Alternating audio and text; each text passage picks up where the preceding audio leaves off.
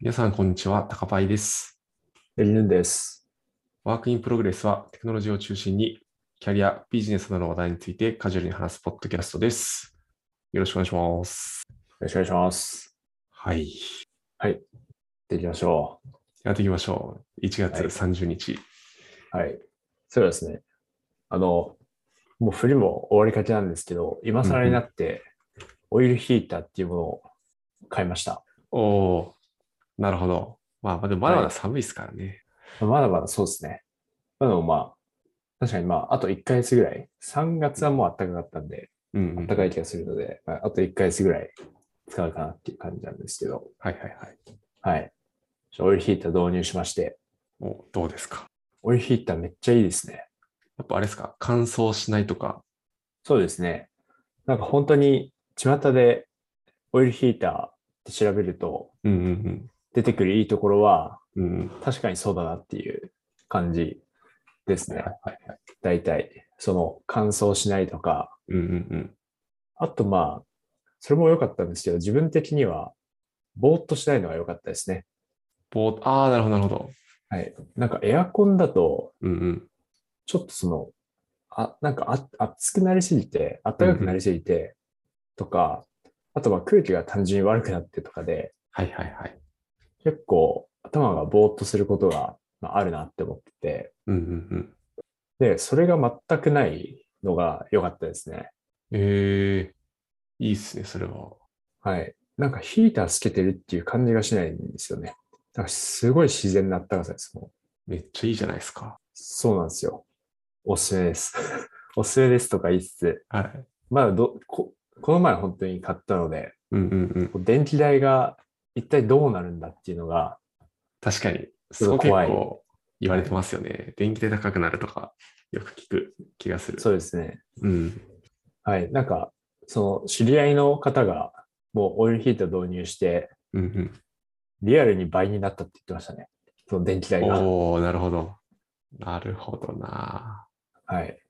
まあ、それは覚悟しつつという感じですけど。はい確。かに確かに。これあれですか部屋温まるのはエアコンより遅いんですか、ちょっと。そんなことも遅ないいでのかす。な。あ、遅いなでるほどなるほす。はい。ただまあ、タイマーが大体、ど。どのオイルーヒーターもあるので、その朝起きる1時間前とか、はいはいはい。タイマー設定しておけば、朝からあったかいですね。ああ、いいっすね、いいっすね。はい。そうですね。えー、いいな。寝てるときとかいいっすよね。エアコンとかだと、どうしてもか乾燥しちゃうんで。そうですね。はい。なんかそういうエアコンのデメリットが一切ないのがいいですね。うんうんうん。本当に空気を温めてるっていう感じ。そうっすよね。はい。まあ、仕組み的にも。うんうんうん。はい。これなんか、はい掃除とかする必要あるんですかあ、そうじゃあ、あの、とオイルヒーターの表面をちょっと拭くだけですね。ああ、はいそれも楽だな。エアコンってそうで結すね構その、埃溜まるじゃないですか。あ、たまりますね、うんはい。それはないんだ。なるほど。そうですね。基本的にオイルヒーター、その中のオイルを循環させて、で、オイルを温めつつ、なんか、徐々に空気も温めるみたいな構造になっているので、うんうんうん。まあ、空気を吸ったり吐いたりしないので、埃がついたりとかもあんまりない。良さそはい。とか言って、まあ、来月電気代バカ高く なって、やっぱダメでしたとか言ってるかもしれないですね。う。確かにな。そこ一番ちょっと気になるな。はい。そうですね。あの、電気代を抜けば、うん、うん。めちゃめちゃ快適ですね。はいはいはい。そうっすよね。はい。そうですね。まあ、いい、いいところのものだと結構高い。確かそにの、高いイメ多分ージはあデる。デロンギが有名だと思うんですけど。ああ、そうっす。よく聞きますよね。はい。そうですね。それで、だともうオイルヒーターじゃなくて、なんて言ったっけ、なんかダイマルチダイナミックヒーターとかいうやつがあるんですけど、うわ、本当だ。デロンギマはいルチダイナミックヒーター。Wi-Fi モデルとかありますよ。なんだあ、そうですね。アプリでなんか操作できるぜ、みたいなあ、へえ、あ、本当だ。やつがあるんですけど、これお高いっすね。そうですね。で、これで買って、電気代ばっかが高くなって使わなくなったら、ちょっともったいないなと思って、確かに。はい。自分は、ちょっと、まあ、比較的安めのやつを買いましたね。うんうんうんうん。はい。マルチダイナミックヒーターは今僕がヨドバシ .com で見てる感じだと8万円くらいしますね。はい。そうですね。うんうんうん。えー、あのデロンギヒーター月額レンタルとかもあるっぽいですね。あ、本当ですもあかれ。か。うん。確かに月額レンタルとかもいいかもしれないですね。うん。ちょっと使っこうていうみ期間て。が。はい。はい。なるほそうど、ですなねるほど。じゃあちょっと来月末あたりに電気代の結果発表をしてもらって、そうですねどなってるか。うん。確かに。そうしましょう。こわこわ。はい。なんか高林さん最近ありましたか、いやー、僕はね、もう皆さんやってると思うんですけど、ポケモンレジェンズアルセウスを買っちゃったんですよ。お、いいですね。はい。今日1月30日なんで、出たのがはい。み2日前か。んうん ?3 日前かな。うん。まあ、とか、そのぐらいで、はい。もうツイッターのタイムラインとか見てると、もうほぼほぼみんなやってそうな雰囲気を感じてるんですけど、そうですよね。うん。人によっては、そのポケモンやるために休みを取りましたとか、はいはい。まあ仕事早めに切り上げたりとか、うんうんうん。そういうことをしてらっしゃる人も。確かに。に。いや、そうっすよね。なんかうちの社内スラックにも、その、ポケモンチャンネルがあるんですけど、はい。そこでなんか、最初の3匹どうしますみたいな話題が結構盛り上がってました なるほど。うん。いや、やっぱ普通に面白いっすね。はいはい。なんか、結構今回は、今までのシリーズとはちょっと趣旨が違うというか、は今までい。ってなんかそのポケモン育てて、はい。ジムリーダー倒して、はい。で、最後四天王倒して、うん。でそこでクリアみたいなそうで感じすだねっ。たと思うんですけど、今回は、なんて言うんだろうな、一応ストーリーはあるんですけど、はいそ。のポケモンバトルに主眼が置かれてるというよりは、結構ポケモン図鑑の完成とか、なんかそういうのにもけ時間を取られるというか、えー、なるほど。そうそうそう。で、なんかあんまり期待期待してなかったというか、まあ今までよりはそんな面白くないんじゃないかなと思ったんですけど、はい。まあやってみると、うん、めちゃくちゃ面白かったですね。 普通に時間が溶けていく。うん。まあ、と言いつつも、四天王とかはいるんですよね、多分。その、今までの根幹となってきた。え、どうなんだろう。でもなんか多分そういう四天王的なものはいない気がするんですよね。あ、え、そうなんですね。じゃあ、チャンピオンを目指すみたいな感じでもない。感じじゃないですね。えー、じゃあ結構違いますね。ゴールが違うってことですよね。ですですです。もう本当になんか、なんだろうな、モンハンとかやったことあるからだとわかると思うんですけど、はなんいか。村を拠点にして、そこでなんかいろんなクエストみたいな依頼を受注して、はいはいはい。だからメインストーリーは一応ありつつ、そのメインストーリーの途中で、なんかそのサブシナリオ的なクエストみたいなのをちょっと受注して、こなして、うんうん。はい。で、なんかその、なんだっけな、図鑑になんかレベルみたいのがあって、その図鑑レベルをどんどん上げてってみたいなえのを目的としてて、で、ストーリーはストーリーで、ー、はい。ちゃんと一応ここまでやったらシナリオはクリアみたいなとかは用意されてるっぽいんで、うん、はい。なるほど。そうなんですよ。じゃあ、モンハンだと、大体どのシリーズも、その、シリーズを代表するモンスターがいて、例えばまあ、ティガレックスとか、うんうんうんうん。あとはゴアマガラはいはいはい。とか、まあ、僕がやったのがその2作なんで、うんうん。それしかわかんないんですけど、まあ、それがいて、ではそれを目指すんだけど、まあ、途中で、まあ、いろんなモンスターが出てきたり、うんうんうん。そういえばなんか、なんせ、ドスゲネコスを退治してくれとかはいはい、 そうそうそう。言われたり、なんかそれに近いですかそれに近いですね。なんか倒してくれというよりは、なんかその、はいこのポケモンの図鑑を完成させてくれみたいな依頼が多くて、ええポケモン図鑑も、なんか今までって、その捕まえたらそれで図鑑登録されて終わりだったと思うんですけど、はい。はい。なんか今回のって、いくつかその条件があって図鑑を完成させる、一つのポケモンに対して。え例えばピカチュウだったら、まず30匹捕まえることとか、ー、30匹。あ例えばですけど、でもなんかその、何匹捕まえて、あなるほど、なるほど。全部満たされてとか、あとは何回倒したとか、はいはい。あとはピカチュウのこの技を何回見たとか、なんかそういういくつかクリア条件があって、で、それ多分全部満たすと、そのピカチュウ図鑑は完璧みたいな。ああ、なるほど。うん。まあでも確かに生態系の把握みたいな。あ、まさにそうっすね。はいはい。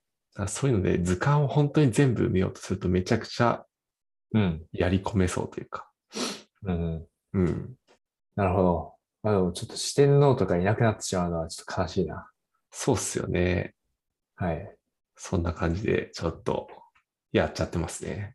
ポケモなるほど。ン。うん。めちゃめちゃやりたくなってきましたね。八木さんスイッチは持ってるんでしたっけスイッチすら持ってないです。ああ、じゃあスイッチ、有機 EL のスイッチをまず買って、はい、はい。まあ、もうあとはダウンロードすれば大丈夫ですよ。あ、もうダウンロードできるんですかダウンロードできます。あ、マジか。ハードルが意外と低いですね。そうっす。だから、もう本当にスイッチ本体さえはい。ネットでポチっちゃえば、あとはもういかようにもできますね。うん。そうか。今、今、スイッチも普通に手に入りますもんね。なんか一時期全然うんうん手に入んなかったけど、うん。リンリングフィットとかの時はああ、全確然か手にに。入んなかったですよ、あね。の頃やばかったですね。はい。今なんか UTL とかも普通に手に入りますよね。うん、と思います。なるほど。ちょっと検討ですね。はい。はい。ちなみに最初の3匹は、ここはやっぱりあの、新しいポケモンなんですかそのシリーズ。あの、過去シリーズの、なんかいろんな、いろんな世代というか、3世代からも、はい持ってきてる感じですね。あ、そうなんですか。え、じゃあ9匹いるってことですかいや、えーっと、3匹なんですよ。あ、3匹。で、なんだっけな、日の嵐と、あ、日の嵐か。はい。あ日の嵐と、はい。木狼ってご存知ですか目論は知らないです。サンムーンのポケモンかなの草タイプのポケモン。えフクロウの、ー、はいはい。うん、はい。目論。木狼。でも、可愛い可愛い感じですね。そうなんですよ名前名前は。はあと、はいミジュマルっていう。あ、みじまる。みじまはるい知ってますよ。あなるほど、なるほど。はい。その3体から選べますね。あの、結構世代被ってるポケモンがいるな。特に日の嵐は金銀ですよね。そうです、そうです。はい。やっぱ幅広い世代にヒットさせに来てる感じが。うん。いや、本当に、そうなんですよ。なるほど。いやー、何、何選んだんですか高パイさんは。僕は、ミジュマルを選びました。みじまる。はい。まあ水タイプいいですよね。そうなんですよ。僕結構水タイプ、古参系選びがちなんで。うん。なんか、あれ、ライバルとか今回いるんですかえーっと、なんか、ライバル、ライバルっていうのかなまあ一応そういう、それっぽいポジションの人はいるんですけど、はい。この御三家からは持ってかないんですよ、ポケモン。あ、そうなんですなんかかもう自分でもそもそもポケモン持ってて、 あ、なるほど。はい。なんで選ばなかったやつをがライバル使うとかはないんですよね。ああ、なるほど。はい。そうか。なんか過去作だと、その、自分が選んだポケモンに、その効果抜群なポケモンを選ぶじゃないですか、ライバルが。うんうんうんうん。だから自分が日の嵐選んだら、あの、水タイプ選ばれる、水丸選ぶとか、はいはいそんなはい。感じ。そうっすよね。はい。で水タイプだと、相手は草タイプを選ぶんですけど、うん。水タイプ、氷タイプの技を覚えられるんで、草タイプにも勝てるっ ていう、いいところがあったので、自分も結構水タイプ選んでましいや、そうっすよね。なんだかんだ水が強い気がするんだよな。た。はい。なるほど。はい。面白そうですね。面白いですよ。はいぜひぜ ひ。初期投手がちょっ確かに、と、そこスイさッえチが。は乗りい。越えられれば。そうですね。検討します。はこうやい。ってまあ来週始めましたとか言ってるかもしれないですね。はい。はい。ではでは、じゃあメインテーマいきますか。はい。メインテーマの方に行きましょはい。で今日のメインテーマはですね、いきなりちょっと真面目な話題になるんですけう。ど、はいはいはい。はい。ミックストメソッドデベロップメントオブエバリエーションメトリックスという、これはですね、KDD、2021年の KDD のチュートリアルの発表ですね。なるほどなるほついど。てちょっと話していこうかなと思います。はい。ありがとうございます。はいはい。で、これはですね、その発表陣を見てると、うんうん。 Spotify の人がかなり多いで本当だ。すね。はい。Spotify の、えー、なんか4人発表者がいて、うんうんうんと、Spotify のリサーチャーの人で、まあリサーチャーってなってるんですけど、と、そうですね、レコメンデーションシステムとか、情報検索とかってなってるので、これはまあ UX リサーチャーとかではなくて、多分リサーチサイエンティストとか、なんかそんな人うん うんと、あと Google リサーチのリサーチサイエンティストの人と、あとは、えーユーザーリサーチャー、Spotify のユーザーリサーチャーの人と、えーすい Sp- ません。よくわかりませんでした。よくわからなかったらしいです。はい。多分 Google、Google のリサーチサイエンティストっていうのに多分引っかかったんだと思います。なるほどです。確かに。はい。はい。で、あと最後に、えー Spotify のデータサイエンティストの人ですと。はい。っていう感じですね。多分、その Google の人もともと Spotify にいたとか、なのかもしれないですね。ああ、なるほど、なるほど。はい。はい。で、タイトルが Mixed Methods Development of Evaluation Metrics っていうもので、Mixed Method って、高橋さん聞いたことありますか今聞きました。初めて。ミックスとメソッド。 ?Mixed Method。はい。まあ、日本だとあんまり、こういう名前では有名じゃないかもしれないですけど、まだそこまで広まってないかもしれないですけど、うんうん要はまあ Mix っていうことで、そのデータ分析において定量と定性ってあると思うんですけど、うんうんそれを掛け合わせた、掛け合わせて、まあ、何か明らかにするっていうような方法論を、まあ、ミックスメソッドって呼んだりするんですね。うん。ああ、なるほど、なるほど。はい。では、定量はまあ、そのログデータの分析とか、うんうんあとはアンケートのその回答の分析とかも定量に含まれるみたいですね。ええはい。で、定性は、あの、ユーザーインタビューとか、うんうん。まあ、あと、グループサーベイとか、なんかそういう、そういう、まあ、UX リサーチと呼ばれるようなうんうんうん。まあ、ものをイメージしていただければいいかなっていうことですね。はい。で、多分に日本だとそこまで名前を聞かないとは思うんですけど、うんうんうんなんか LINE さんの中で、LINE さんの発表があったりだとか、LINE さんの PM カンファレンスはいはいはい。にて、ちょっとまあそういう発表があったりだとか、まあそういうところで聞くとかですね。はい。あとは、世界、まあ世界、日本以外だと、あとメタ、その Facebook うんうん元 Facebook。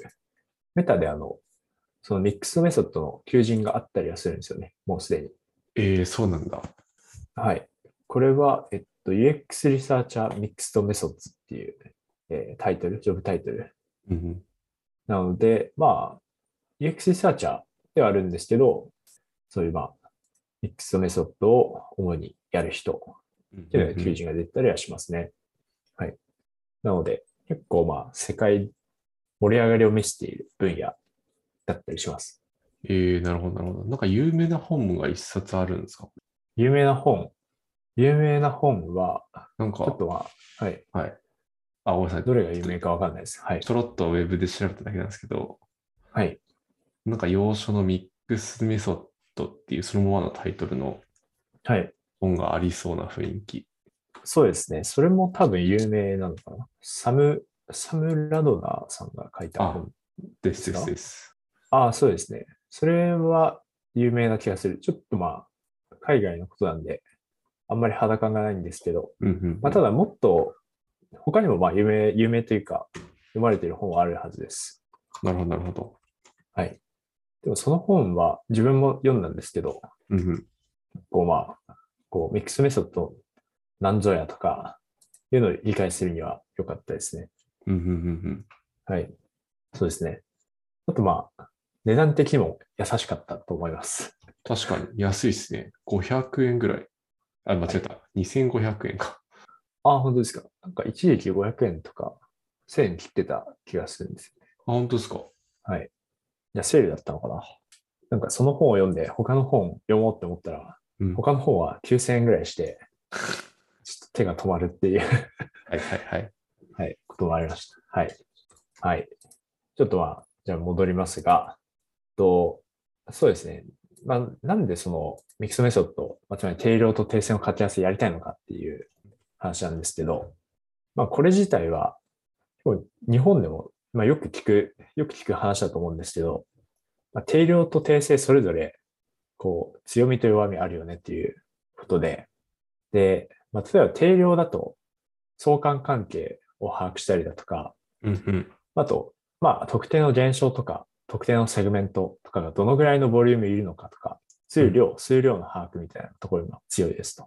で、一方で、その相関関係なんで起こってるのかとか、そういう理由の把握とかは、要はログとか漁ってるだけだと、まあ、いまいちできなかったりとかします。確かに。一方で、訂正の方を見ると、そういったその行動が起こってるコンテキストの理解に、まあ、結構強いっていうところがあります。ただ一方で、うんうんじゃあそのパターンがどのぐらいの人に当てはまるのかとか、そういうボリュームの把握とか、うん、うん。あとその、その行動の結果何が起こっているのかとか、そういう相関関係の把握には弱い、弱めなうんうん面がありますと。はい。っていうので、ここの定量と定性の分析手法、補完関係にあるということで、まあ、組み合わせると、まあ、弱みを補いつつ、まあ、強みを出していけるということで、まあ、掛け合わせたいというモチベーションが生まれるという話ですね。うんうんうん。はい。で、まあ、タイトルにもある通り、今回はそのエバリエーションメトリックスということで、その評価指標の開発に使ってみたよっていう話ですと。うんうんはい。で、このチュートリアル、めちゃめちゃボリューミーなんで、この PDF のやつですかはい、PDF のやつ、うんボリューミーで、確かに。本編何分ぐらい取られてたかちょっとわかんないんですけど、でも結構ボリューミーです。で、その Spotify の実際の機能を対象としたケーススタディが3つ取り上げられています。うんうんうん。で、Spotify 使った人は、あれかってなると思うんですけど、一つ目は Discover Weekly ですね。で、はい、Discover Weekly といううんこれはプレイリストですね。Spotify の一つのプレイリスト。Spotify なんか登録するといろんなプレイリストをこう自動で作ってくれるうんうんうんんですけど、そのうちの一つです。はい。で、二つ目が Search ですね。検索機能。うんうんで、三つ目がホーム。で、これはまあ Spotify を開いたときに表示される画面のことです。この三つについて、このミックスメソッド、えーどういうふうに適用していきましたよみたいなのが、まあ、述べられていますと。うんうん。はい。高橋さん、確か Spotify は、じゃなくて Apple Music 派でしたよね。そうですね。なんうかん特に好き好んで使ってるわけでもないですけど、なんか流れで Apple Music を使ってますね。なるほど。そうですね。じゃあちょっと Discover Weekly とかは、あんまり馴染みがないかもしれないですね。確かに。でもなんかイメージはなんとなくできますね。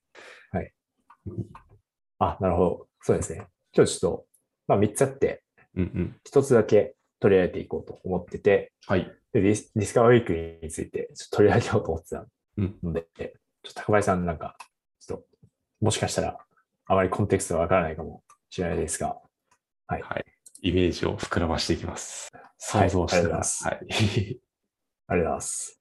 はい。えー、では、どうしようかな。じゃあまずちょっとディスカバーウィークリーについて説明していきますか。うんうんはい。で、先ほども言ったんですけど、Spotify、あの、プレイリストいっぱい作ってくれるんですね。うんうんで、例えば、僕の今の Spotify のホーム画面を見ていると、まあいろいろあるんですけど、多分、デイリーミックスってやつが一番有名スタンダードかな。で、これははい、はいなんかその、好きな音楽、好きなアーティストの音楽とか、あとなんか、そう微妙にちょっと聞いたことがないやつとかも、ちょっと混ぜながら、うんうんうんプレイリスト作ってくれるものですね。はい。で、デイリーの名の通り、多分入れ替わるうんうんのだったり、あと、This is Your 遊びっていうのがありますね。これおは、ーその、特定のまあアーティストの中で、もうこれが代表曲だよみたいな。うんうんうんものをを入れてくれたものだったりします。はい。で、そのうちの一つに、えー、Discover Weekly というものがあります。うんはいで、これはまあ、Weekly の、ってついてる通り、そう、Weekly であの更新されますと。で、なんかまあ、自分は特に意識してなかったんですけど、毎週月曜日に更新されるっぽいです。ほうほうほはい。で、まあ、ディスカバーということで、聞いたことがない音楽が入ってます。う。うんうんなのでなんか、多分、ロジックとかで除外してると思う。うん。もう聞いたやつは、はい大丈夫だよみたいな。はいはいはい。で、結構 Spotify の人気機能らしいです。うんうん。はい。はい。で、これに対してミックスメソッドを適用しましたと。はい。で、では、次にそのジェネラルアプローチっていうことで、どんなアプローチで適用していったのかっていうのが取り上げられてます。うんうん。で、これが5段階になってまして、と1段階目プロダクトバックグラウンド、えー2段階目メトリックユーズ、3段階目が、えージェネレーティングハイプシス、4段階目テスティングハイプシス、えー5段階目がアプリケーションズということになってます。うんうんで、1段階目のプロダクトバックグラウンドが、とそのプロダクト自体が何であるかっていうのと、あとまあ、それによってどういうことをしたいのかとかっていう、まあ、仮説や仮定の理解をしますと。うんうんで、2段階目のメトリックユーズが、今用いられているメトリックスがまああると思うんですけど、それが何で測られているのかっていう、まあ、そのメトリックスが持っている仮説みたいなものも理解します。うんうんで、3段階目で、えー実際にリサーチを行っていきます。はい。で、まあ、ジェネレーティングハイプシスってなってるんですけど、とまあ、これがあの、メトリックユーズのところでみ導き出したその今の仮説が、まあ、本当に正しいのかみたいなのを、えー検証するためにリサーチを行うっていう感うじんうんです。で、4段階目テスティングハイプシス。で、えーそのリサーチの結果をもとに、まあ、いくつかその、まあ、仮説を、えー導き出したのを、えー定量観点からえー検証していくということですね。うんうんで、5段階目のアプリケーションズで、じゃあ実際にその、実際の、えーサービスとかにどう組み込んでいくのかっていうのを考えるような5段階になっています。うんうんうんはい。で、まあ、前半2つが主にその伝承の理解と整理ですね。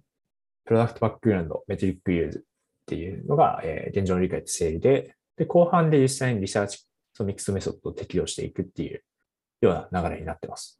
うんうん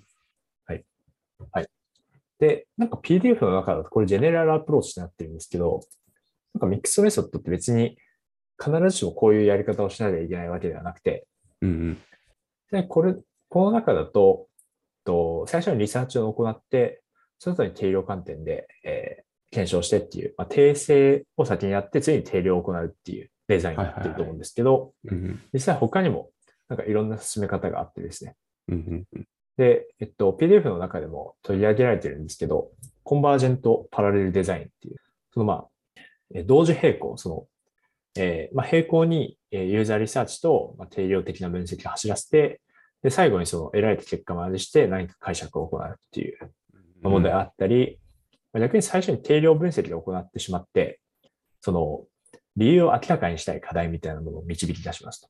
うんうんで、次に訂正分析、まあ、ユーザーリサーチを行って、でなんでそういう課題が起こっているのかっていうコンテクストを把握するっていうアプローチがあったりします。これがえっとエクスプララトリーセクエンシャルデザインって呼ばれているやつですね。はい。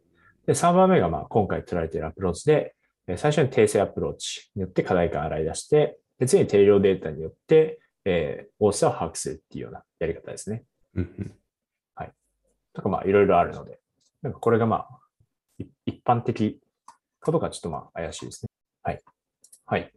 で、ディスカバーウィークリーの場合、まあ、まずプロダクトバックグラウンドで、ディスカバーウィークリーって何ぞやということを理解し、えメトリックユーズで、じゃあ今何のメトリックスを持って、でどういう仮説あ、えっと、何のメトリックスを、どういう仮説を元に追っているのかっていうのを把握しますと。で、ユーザースタディで、えーインタビューを行って、えーその仮説が合っているのかって確認します。で、4段階目がなんか、クオンティテイティブフォローアップってなってるんですけど、えーなのでテスティングハイプシスと文言は違ってるんですけど、大体まあ、やろうとしていることは同じで、えー前のそのユーザーインタビューで得られた結果が、えースケールするのかとか、あと、えーまあ、スケールするのかいいのか、はい、スケールするのかの検証をしますと。で、最後、アプリケーションを落とし込みアプリケーションへの落とし込みを考えますっていう感じですね。うんうんうんで、プロダクトバックグラウンド、さっきも説明した通りです。ディスカバーウィークリー、まあ、そういうディスカバー、その何か新しい音楽と出会ってもらうっていうのをうんえー目的とした、えープレイリストでした。はい。で、なんか、資料を見てると、なんかマトリックスファクタリゼーションっぽいロジックみたいですね。確かに。はい。そそんなのがの、載ってるすでについているレーティングから、ついていない、レーティングがついていない音楽のレーティングを予測して、で、聞いてないものを出すみたいな、ざっくり言うと、そんなロジックっぽい。うんうんうんはい。まあ、マトリックスファクタリゼーションか、ちょを実際用いているのかわかんないですけど、なんかそういうレーティングの予測問題っぽかったですね。うんうんうんはい。で、次にそのメトリックスユーズっていうことで、じゃあ何のメトリックス測ってたのかっていう話になります。はい。で、えっと、まあ、オフラインとオンラインって書いてあって、うん。で、ちょっとオンラインだけに取り上げていくんですけど、オフラインはなんかこの後言及がそんなにないのでうん、オンラインだけに取り上げていくんですけど、えーリーチレプス、えー WOW リテンション、ウィークオンウィーク、ウィークオンウィークリテンションか、あって、で、リーチが、そのどのくらいの人がディスカウィークリーを使っているのかっていうのを追ってたみたいです。はいはいはいはい。はい。ユニビューザー数的なものか。みたいですね。とか、まあ、レートかもしれないですけど、うんうん。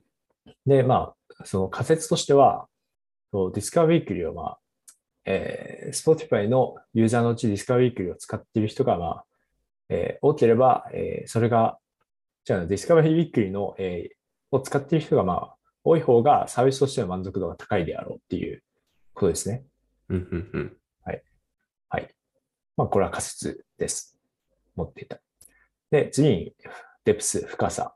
で、えーディスカブウィークリー経由で、えーある敷地以上のえー時間、音楽を聴いた人がどれくらいいるのかっていうえー指標です。まあでもこれも結構自然ですよね。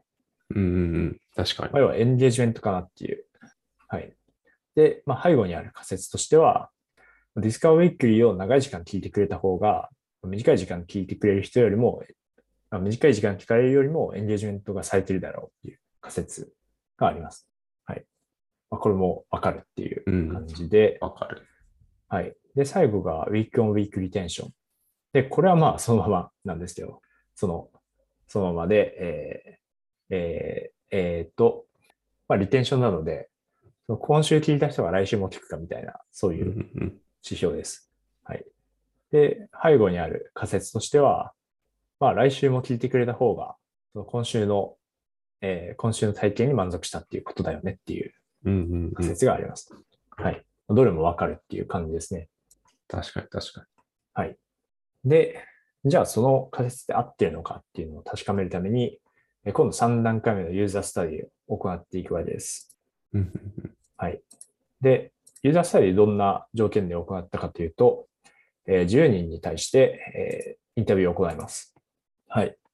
で、その10人もランダムピックじゃなくて、ある程度そのコホートを切ってやっているということです。うーん。でなるほどなるほど。ローエンゲージド、ミディアムエンゲージド、えーハイエンゲージドってなってるんですけど、と資料の中にはですね、その、えー直近で、直近の使用履歴みたいなものを見てるっていうふうになってるんですね。リテインの、えー、1 to 4 weeks or past 10 weeks とか。なのうで、ん直近4週間、まあ、継続して、こう、えーサービスの使用があるとか、で、それがどんどん長くなっていくと、ハイエンゲージドになっていくっていうことですね。その直近10週間のうち、10週間ずっと聞いてる人たちみたいうんうんうん。な。はい。まあ、とは資料になってるんですけど、実際はその他にもなんかいろいろな指標を考慮して切ったみたいなことも書かれているので、まあ、これだけ見てたっていうわけでもないみたいです。なので、まあ、それをベースに、まあ、まあ、例えばどんぐらいその曲を聴いてるのかとか、曲を聴いてる時間とか、まあちゃんとディスカバーウィークリーを使ってるのかとか、なんかそういう指標も多分、もちろん裏側で見てるんだと思います。うんうんはい。はい。で、まあ、じその10人に対して、えーインタビューを行いましたと。はい。で、その、する質問としては、えーそのなんでディスカバリークリーを、えー使うのかっていう、使う理由うん。うんうんと、あとはどうやってディスカバリークリーを聞くのか、使うのかっていう、how ですと。はいはいはい。あとは、あとは最後に、えーディスカバリークリーの体験をどうその評価しているのか。そうどういう条件だったらいい体験で、どういう条件だったら悪い体験なのかうんうんうん。というのを明らかにしに行きましたと。はい。で、リサーチの結果ですね。で、その結果どうだったかというと、なんと、それぞれのユーザーで全く使用意図が変わるってことが分かりました。おお面白い。はい。面白い。で、なんか4つその、これゴールっていう言い方を資料の中ではされてるんですけど、うんその4パターンのそのゴール設定があるというふうにまあまとめていて、で、1個目が Play New Background Music です。うん。うんうんうん。なので、まあ、まあ再生だけ。その、Discover Weekly っていうプレイリストを、その BGM、まあ作作業する中で、まあ、うんうん裏側で書きとくみたいな。で、まああと、まあ、裏側で書きとくっていうだけじゃなくて、その新しい音楽と出会えるから、まあ、書きとくっていううん。パターンのユーザじゃあなんか、これ、このアーティストの曲があるから聴いてみるかとかではなくて、ー。はい。レコメンドされてるからとりあえず聴いてみようみたいな感じのユーザーさんってことなのかそうですね。そうですね。なので、まあ、他のプレイリストとかと、そんなに、その、ち使い方みたいなものは変わらないな。うんうんうん。感じですね。はい。で、2番目が Listen to New, Mu- Listen to new Music Now and Later ということで、なんか新しい音楽聴きたいよと。うんうん。はい。なので、バックグラウンドとしてじゃなくて、結構集中して音楽を聴きたいというはいはいはい。人ですと。で、3つ目が Find New Music for Later ということで、これはその後から聴くように新しい音楽を、えーなんか探すっていうことです。なので、あまあ、なるほど。そうですね。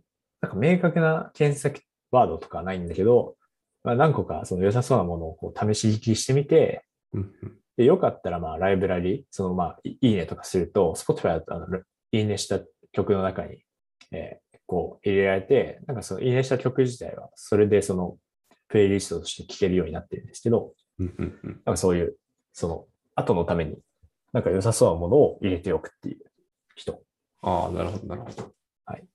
と、えー Engage with New Music っていう、まあ、4つ目のゴール、最後のゴールがあって、で、これは、えっと、ちょっと3つ目のとの違いは、なんかアーティストのページとかも行くみたいですね。えなので、なんかいいその音楽あったら、その、その音楽が収録されてるアルバムとか、アーティストとかのページに行って、で、他の音楽も、なんか、あの、いいのがあれば、ちょっと、撮っておくみたいな。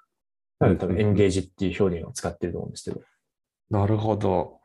はい。っていう4つのパターンあって。はい。で、結構間違いますよね。確かに。はい。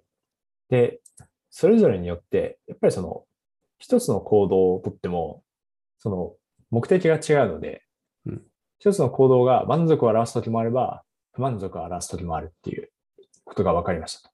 うんうんうん。で、まあ、例えばなんですけど、例えばまあ、スポその音楽系だとスキップってできるじゃないですか。はいはいはい。スキップ。はい。で、例えば、まあ、プレイニューバックグラウンドミュージックの人がスキップしたら不満足だと思うんですよ。うん。まあ、結確か局、BGM で流して何のこともなくってなって、スキップしてるってことなんで、うん。まあ、プレイリストとしての体験はそんな良くないです。はい。ただ、まあ、Find New Music for Later とかの人であれば、その、スキップするってことは、逆にそのプレイリストにこう入り込んでるっていうことなので、うんうん。実はそのスキップって満足を表すことなんじゃないのみたいああ、なるほど。それもあれですか。いいいいねしたから、次、次の曲探してみようみたいな感じ。な。と、まあ、どう探すかわかんないですけど、それはまあ、プレイリスト最初からもう再生してみるとして、うん。で、まあ、良さそうな曲が出るまでこうずっとスキップしてるとします。うんうんうん。で、まあそういう行動がまあ、えそういう行動を続けてるっていうことは、すでにそのプレイリストとしては、プレイリストとしては体験としては良くて、はいはいはい。はい。っまあそっか。ていう可能性はあります。確かに。はい。まあ、というような、そのゴールが違うので、うんうんなんか一緒くたにして考えるのって難しそうだよねっていうこと、うんうん。はい、が分かったっていうのと、あとは、なんかまあいろいろあるんですけど、と他にその2個の学びが得られたよっていうことが書いてあって、とまずはですね、その満足度と不満足が過去の行動に依存しているっていう仮説です。はい。で、まあこれはどういうことかというと、その過去と比較して、えー再生時間が増えたよとか、なんかその音楽をセーブする数が増えたよとかっていうと、まあ、満足になるし、過去の行動と比較して減ったよとかってなると、まあ、不満足になるよ、なるのではっていうことですね。はい。まあ、これもなんかありそうですと。はい。で、三つ目が、なんかどうやらそのゴールによっては、その、例えばプレイリスト全体としての体験じゃなくて、あ、違う、プレイリスト全体の体験を、その、一つのよ良い曲とか、一つのそのすごいいいアーティストと出会えるとか、なんかそういう、そのプレイリスト全体の体験をめちゃめちゃ部分な体験が支配してんじゃないのっていう仮説です。うんうんうん。ありそ確かになんか、その Find Music, Music for Later とかは、そのプレイリストまあ30個例えば曲があったとして、1個でもなんかいい曲が見つかれば、なんか来週もまた使えそうな気がします。う。うん。まあ別にアーティストと出会えたとかっていうのも、まあ1個アーティストと出会えれば良いみたいな感じもします。はい。確かに。っていうのあ、がう、んなんかユーザースタディの結果、見えてきた仮説ですと。うんうんうん。ので、その最初、メトリックスに関して、まあいろいろ仮説を立てたんですけど、やっぱ結構間違ってそうだよっていうのが分かりましたと。うんうん。はい。で、例えばまあ、デプスのところで、その N 分以上音楽を聴いた人がどのくらいいるのかっていう割合を見てたわけなんですけど、うんまあ、そうすると、ここで測られてる満足度って、プレイニューミュージック、プレイニューバックグラウンドミュージックっていう一つのゴールに対してしか測れてないんですよね、満足度を。うんうんでもまあ、ファンデニューミュージックフォーレイターの人とかっていうのは、こう流し聞きして、で、もうライクして、次はライクから聞くので、その人はその、この、埋めた指標のスコープに入んないですようん。うんうん。とかで、まあ結構その、もともと置いてた指標の、まあ、過程ってなんか、間違ってる部分だったり、不十分な部分がありそうだよっていうことが分かりました。うんうん。はい。じゃあ次に、えー次のステップで、quantitative follow up っていう、まあ、ことなんですけど、まあ、さっきのそのユーザースタディで、え3つのその新しい仮説が浮かび上がりましたと。で、1つがゴールスハイプシスってなってるんですけど、まあ、これがあの、人によって違うゴールが存在するよねっていう話です。はい。はい。で、え2つ目がパストビヘビアハイプシスっていうので、まあその満足度や不満足が過去の行動に依存するのではないかっていう仮説です。で、えー3番目が、えーファイフェイバリットハイポシスということで、その体験全体が、その特定の小さな体験に左右されてんじゃないのっていう仮説です。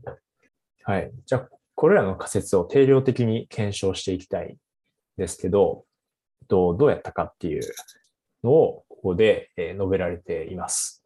うんはい。で、まず、ゴールスハイプシスについてなんですけど、これは、えっと、ケーミンズクラスタリング、クラスタリングを行ったらしいです。はい。で、インタビューで得たもの、その、それぞれのゴールによって、まあ、どういう行動を取るのかっていうことが、まあ、インタビューでヒントを得られたので、うんまあ、その、どういう行動を取るのかっていう部分を、その特徴量にえー落とし込んで、で、クラスタリングしましたと。うんうんうんで、そうすると、その資料の中だと、どういう特徴量を使って、どんなんかどんな感じでクラスタリングできてるみたいなのも書いてあるんですけど、まあ、結構分類できたみたいです。で、一定規模でやっぱり、それぞれのゴール、その分かった4つのゴールを持っている、えーユーザーが存在していそうだっていうことが分かりましええなるほど。要するに特徴量ってあれですよね。例えば、た。はい。何回スキップしたとか、どのぐらい聞いたとか。あ、そうです、そうです。うんうんうん。そうです、そうです。が、まあ、アーティストのページ行ったとか、とか、はいはいはい。なんかそういうやつですね。はいええなるほどなるほど。で、あとそのパストビヘイビアハイプシスとフェイバリットハイプシスは、なんかまとめてこう検証してるんですけど、これは、なんかその Spotify の中で、あの、定期的にそのサーベイを行って満足度を取ってるらしいんですね。そのサービスに、サービスに対してなのか、機能に対してなのかちょっとわかんないですけど。はい。で、その満足度を、あのグランティリスとして、世界データとして、で、その過去の行動を使ってその満足度を予測するみたいな。そのモデルを作ってるみたいなんですよ。で、そこに、その、過去の行動でノーマライズした特徴量を入れたりだとか、あとは、その部分の体験の特徴量を入れたときに、精度が向上するのかどうかっていうのを見たみたいです。うーん。はい。で、そうすると、やっぱりそういった特徴量を入れたときは、精度が向上するっていうことが分かったみたいええそのモデルの精度が上がったから、はい。ことですよね。ああ、なるほど。で、特に、特にそのユーザーのゴール情報、あさっきのそのクラスタリングの情報とかもうんなんか入れてるんですけど、でモデルとしてはあのグラディエントブースト3、うんうんなんていうんだっけ、GBDT、 GBTT、はい。はい、を用いていて、なので、まあ、フィーチャーインポータンスとかが出るんですけど、うんそのゴール情報のインポータンス結構高かったみたいです。うんうんなるほど。はい。で、あと、そのモデルの中に、サービス総合してのえーエンゲージメント、再生時間とかうんうんを入れてるみたいなんですけど、特定のトラックに関するエンゲージメントの方が、そのサービスを総合したそのエンゲージメントよりも重要だったみたいです、ね。そう、えー重要度が高かった。はい。ああ、なるほど。あれ、特定のトラックっていうのは、はい。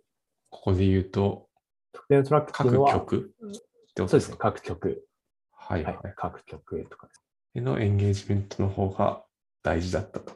大事だったと。予測にとってはああ、なるほど、なるほど。はいはいはい。はい。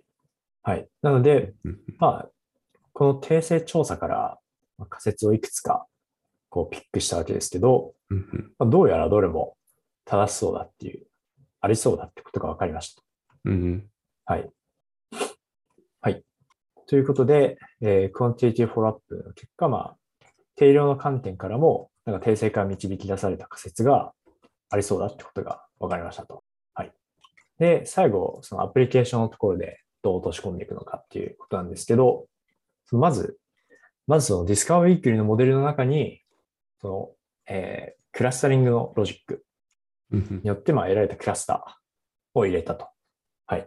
と、あとまあ、その特徴量の中で、過去の行動でノーマライズしたものを用いたっていうふうに、まあ、一応書いてありますと。あうんうんはいとは、あの、そうですね。これあの、なんか、タイトルだと、エベレーションメトリックスになってるんですけど、モデルもまあ、モデルにも活かしているっていうことなんですけど、あとそのタイトルの通り、メトリックスへも適用しましたよっていうことも書かれていて、うんうんうんなので、まあ、そうですね、ヘビテストの検証とかの時に、まだこのメトリックスを追っていれば、追っていれば、えー、大体その、まあ、ゴールが違ってもエンゲージメント測れるようにみたいなメトリックスも、まあ、もちろんある。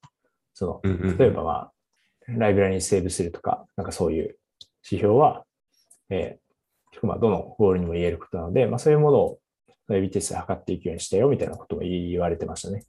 ああ、なるほど。じゃあなんかクラスターごとに個別の指標を見るとか、そういうことはしてなかったっていう感じなのか。えっとですね、ちょっとまあそこまでアプリケーションのところ、ちょっと記述があんまり詳しくなくて、うんうんうんそこまでちょっとわかんなかったです。実際にはやられてるのかわかんないですけど、うんうんはい、ということでした。はい。そうですね。で、まあ感想としては、普段その AB テストとかを検証していく中で、その、まあ評価指標を決めていくと思うんですけど、うんうん確かに思えばなんか、結構家庭ベースで置いてること多いなっていうのを思いましたね。うんはいはいはいはい。はい。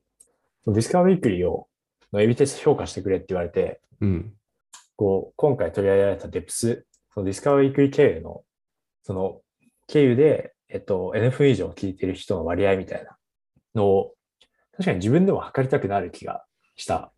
いやー、確かに測りたくなっちゃうな。はい。ですけど、まあこれが満足度を表すよねみたいなのって、まあ、やっぱり家庭なので、うんこう、ユーザーリサーチで反証されることも、まあ、あるんだなっていうのをうんうんうんがちょっとまあ発見でしたね。はい。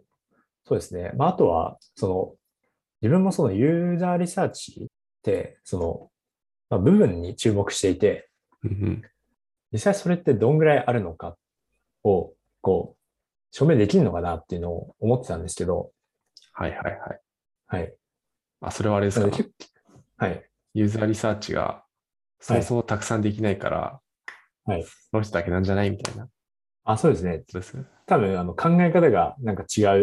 うんうんその普段、その定量に触れてる人とかって、多分似たような感覚を持つことあると思うんですけど、うん。それってうんうんなんかその本当その人だけじゃないのみたいはいはいはいはい。まあ、わからなくもない、確かに。な。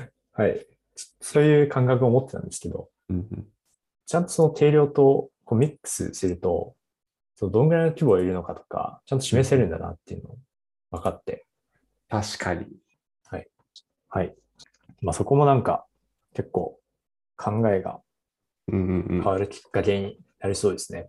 確かにな。そうですね。まあ、あと、この資料自体は、あと検索とフォームっていううん2つのケーススタディは残してはいるので、このポッドキャストでは取り上げないですけど、はい、残していて、で、それぞれ結構面白い、やはり面白いので、うんうんうん。はい。まあ、ぜひぜひ、興味を持った方は見てみてくださいというところですかね。